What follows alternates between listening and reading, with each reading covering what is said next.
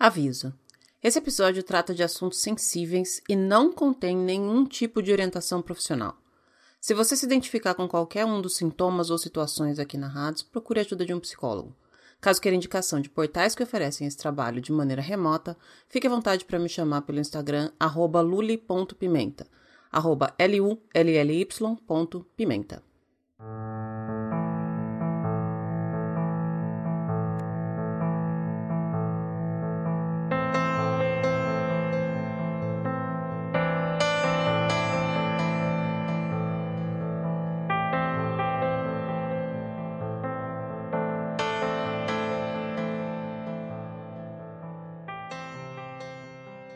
Dia desses eu perguntei no meu Instagram qual era a definição de ansiedade para as pessoas que me acompanham por ali. Já fazia tempo que eu estava com a ideia de falar, de fazer episódios sobre ansiedade. E nesse dia eu comentei dessa minha ideia e deixei uma caixinha de pergunta: O que é ansiedade para você? Eu recebi em 24 horas umas 50 respostas. Eu li e reli cada uma das respostas, acho que umas cinco vezes. E eu tentava entender que conceito era aquele, porque ele não era o meu conceito. Como é que 50 pessoas diferentes tinham 50 conceitos diferentes para uma coisa que eu sabia o que era? E foi aí que eu me toquei que eu sabia o que era a minha ansiedade. Eu não sabia que existiam muitas definições para a mesma coisa, para o mesmo sentimento. Ao ler cada uma das respostas, eu quase que pude sentir a dor de cada uma daquelas pessoas. Aquela ideia inicial, a princípio abstrata, de criar episódios falando de ansiedade, começou a tomar forma. Aqueles conceitos colocados ali eram muito mais do que palavras jogadas numa caixinha no Instagram. Aqueles conceitos eram grandes, aqueles conceitos tinham muito significado.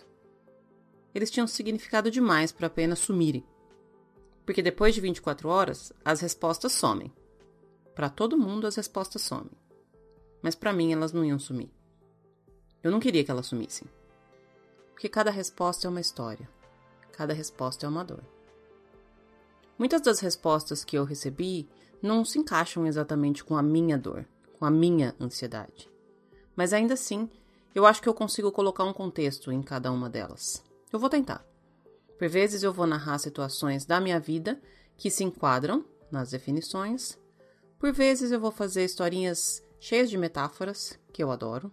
Por vezes eu vou chamar convidados para falar um pouquinho sobre. Enfim. A ideia é falar mais sobre isso. Porque eu percebi nessas respostas que a ansiedade tem diversas definições. E eu percebi também que aquilo que define ansiedade para mim não define ansiedade para os outros. E aquilo que define ansiedade para os outros pode ser uma situação corriqueira da vida para mim. A primeira resposta que eu escolhi foi simples, direta e veio em uma única palavra: impotência.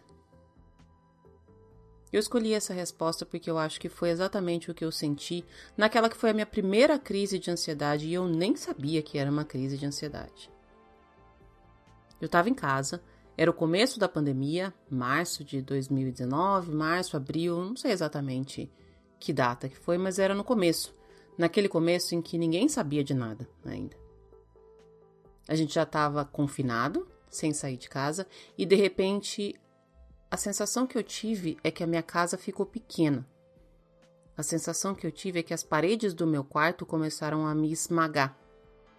E eu olhava para os lados e não enxergava as paredes me apertando, mas eu sentia. Eu saí para caminhar, principalmente porque eu não queria que a minha filha me visse naquela situação uma situação que eu nem sabia descrever. Eu nem eu mesma sabia que situação era aquela. Eu saí para caminhar aqui perto de casa e eu chorei na rua. Eu chorei na rua sem saber o motivo. Não é uma novidade para mim chorar na rua. Eu choro mesmo. Eu já cansei de segurar meu choro. Quando eu tenho vontade, eu choro. Mas normalmente eu sei porque eu tô chorando, e naquele dia eu não sabia. Eu me perdi nos meus próprios pensamentos tentando achar uma resposta. A sensação de casa pequena continuava mesmo eu estando na rua. E os meus pensamentos passavam pela minha mente de uma maneira tão rápida que eu não conseguia nem me dar conta o que era que eu estava pensando. Como eu falei, era o início da pandemia. Eu não sabia se já podia sentir medo. Eu não sabia se era tudo muito exagerado, eu não sabia se as notícias da televisão eram verdade, eu não sabia se estava mesmo morrendo aquele tanto de gente, eu não sabia o que era esse vírus. Mas não tinha nada que eu pudesse fazer para conter a pandemia. E mais do que isso, não tinha nada que eu pudesse fazer para conter aquela coisa que eu estava sentindo, a sensação de casa pequena. Eu não queria sentir aquilo. E eu tentei de todos os jeitos não sentir.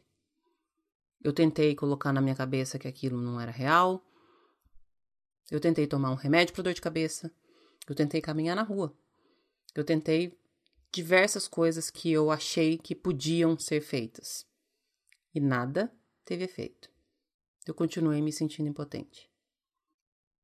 Depois de ter caminhado por uns 20 ou 30 minutos aqui por perto da minha casa, eu sentei na sarjeta. Sentei num canto, esperei o choro parar, limpei o rosto e aí eu voltei para casa. Eu não sei quanto tempo se passou, mas a impressão que eu tenho, ainda hoje, quase dois anos depois, é que demorou anos para aquele momento passar. E quando eu cheguei em casa, eu me senti ainda pior. Eu me senti mal por ter me sentido mal. Eu me senti mal porque eu não sabia o que era aquilo. Eu me senti mal por ter saído de casa. Eu me senti mal por ter passado perto de gente no meio de uma pandemia que eu não sabia se era tão séria ainda. Eu me senti mal por ter chorado sem saber. Eu me senti mal porque eu não tive controle sobre aquilo que passava dentro de mim. Essa crise passou. E desde então eu venho tentando entender o que é isso. Não teve ninguém que me falou que aquilo era uma crise de ansiedade. Demorou um tempo para eu saber. Demorou um tempo para eu entender Demorou um tempo para eu aceitar que aquilo era uma crise de ansiedade. Mas ela foi só a primeira. E de alguma forma eu soube, quando eu tive a primeira crise de ansiedade, que ela era só a primeira. Vieram outras depois, mas eu soube identificar. Quando ela começou, eu já sabia o que era. Não tem muito o que fazer, ou pelo menos eu ainda não sei muito o que fazer para evitar uma crise. Mas eu acho que saber que é uma crise já ajuda bastante, porque daquela primeira vez o que eu senti foi impotência. Eu comecei a falar um pouco mais sobre isso, mais abertamente nas minhas redes sociais, e a cada vez que eu falava sobre isso, eu percebia que algumas pessoas timidamente tocavam no assunto ainda pela beirada. Elas perguntavam como era. Elas perguntavam se tal coisa também podia ser. Elas falavam que tinham sentido algo parecido. Elas perguntavam da terapia. Elas questionavam algumas coisas, aparentemente meio envergonhadas de perguntar. E eu comecei a perceber que eu precisava falar cada vez mais. Eu comecei a perceber que a ansiedade está muito mais presente na vida das pessoas do que eu achei que estava. Eu acho, no fundo, que sempre esteve, mas acho que a gente não falava sobre isso. A gente não foi acostumado a falar sobre isso. E mais, a gente não foi acostumado a identificar que isso é um problema, entre aspas. Não sei se problema é a palavra certa. É uma situação. E a gente não precisa viver com isso. Tem como cuidar. Tem como acolher. Tem como entender. Tem como olhar para dentro da gente e saber que naquele momento a gente não tá bem. A gente está no meio de uma dor, a gente está no meio de uma crise, a gente está no meio de uma impotência. Eu não sarei ainda. Como eu falei, aquela foi a primeira crise. Vieram outras e virão outras. Eu aprendi que falar sobre o assunto me ajuda. Eu aprendi que pôr para fora me ajuda. Mas de vez em quando acontece coisas que eu ainda não sei. De vez em quando eu não sei como me ajudar. De vez em quando eu ainda não entendo. De vez em quando a minha casa fica pequena de novo. E eu não preciso estar dentro de casa para minha casa ficar pequena. De vez em quando eu tenho vontade de sair para caminhar, chorar na rua, deixar meus pensamentos me levar. Eu tenho medo quando isso acontece, porque se eu me deixar, eu não sei para onde eu vou. Eu não sei onde eu vou parar. Eu resolvi fazer esses episódios para contar a história de cada um para contar a minha história na história de cada um. Para contar a história de gente ansiosa. para contar a história da angústia de cada um e da minha angústia. Pode ser que para outras pessoas sair para caminhar só piore.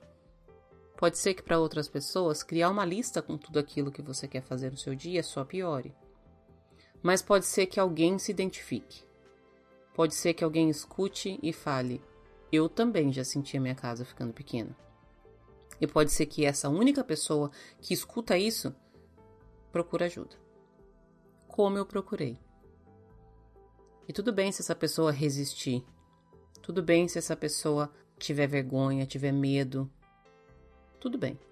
Eu também passei por tudo isso. Eu também passo por tudo isso. Mas se uma pessoa, uma única pessoa, entender e souber nomear como eu aprendi, então eu já fiquei feliz. E hoje, no primeiro ato da minha ansiedade, o nome dela é impotência.